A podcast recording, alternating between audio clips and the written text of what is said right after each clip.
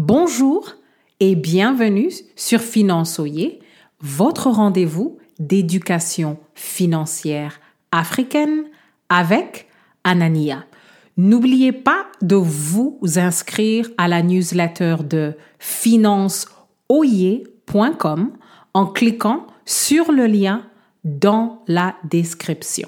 Quels sont les désavantages de la loi du moindre effort pour la diaspora africaine Restez à l'écoute pour comprendre les méfaits de cette loi dans les communautés noires. Le problème du jour est que beaucoup dans la diaspora africaine sont tentés par la loi du moindre effort. Ce qui semble normal parce que vous avez accès à l'argent facile, accès à l'argent rapide. Mais il faut considérer certaines choses. Un des premiers points auxquels je pense, c'est qu'il faut poursuivre des compétences de pointe pour rester compétitif. Par exemple, un conducteur de locomotive a des compétences, mais ce ne sont pas des compétences de pointe aujourd'hui. Aujourd'hui, nous voulons un conducteur de train. La plupart des pays occidentaux ont des trains à grande vitesse. Et si vous êtes toujours conducteur de locomotive, oui, c'est une compétence, mais les opportunités sont beaucoup plus limitées. Une deuxième chose à considérer, c'est qu'il faut toujours anticiper que votre secteur, que votre industrie recevra des coûts durs à cause des crises de la globalisation. Si vous voyez par exemple que vous travaillez dans une industrie où les coûts de production sont très élevés, il faut anticiper que l'entreprise va prendre les coûts de production et les amener en Chine, en Inde ou aux Philippines parce que c'est la tendance dans votre industrie et dans votre secteur.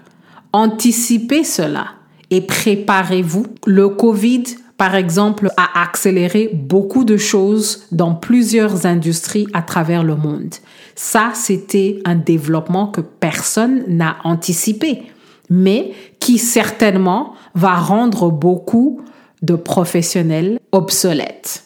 Le troisième point, quand vous évitez d'opérer sous la loi du moindre effort, vous vous donnez des outils de qualité et vous êtes en position de pivoter, vous êtes en position de pouvoir ajuster votre trajectoire si il y a une surprise durant votre parcours professionnel. La question du jour est que faites-vous pour résister à la loi du moindre effort, même si tout semble aller bien. Quand on passe à un exemple dans notre vie de tous les jours, je vois beaucoup de formations qui sont offertes en forme de petits certificats. Et c'est vrai que en quelques semaines, vous avez une compétence de base et vous pouvez faire l'argent rapidement si vous êtes des immigrants et vous voulez vous insérer dans la société aussitôt que possible. Ce sont des programmes qui sont excellents pour commencer. Mais éventuellement, la compétition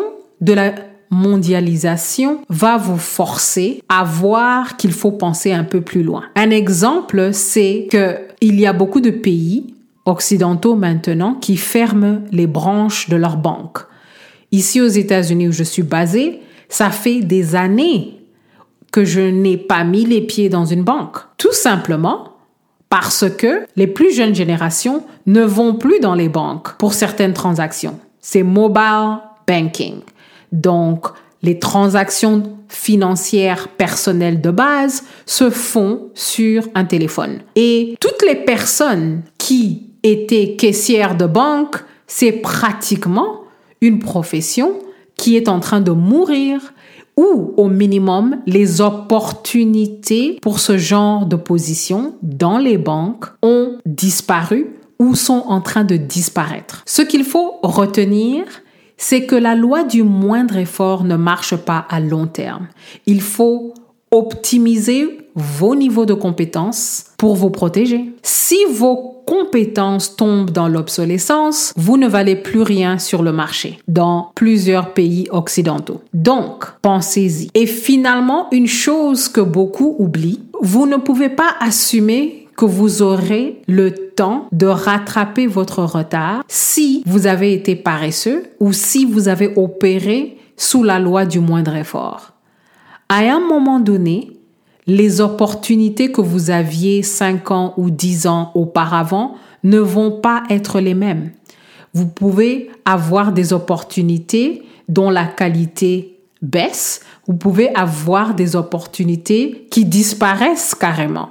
Donc, à chaque saison de votre vie professionnelle, il faut saisir les opportunités que vous avez. Il faut penser au lendemain et vous dire quelles sont les compétences que je peux acquérir maintenant pour rester compétitif.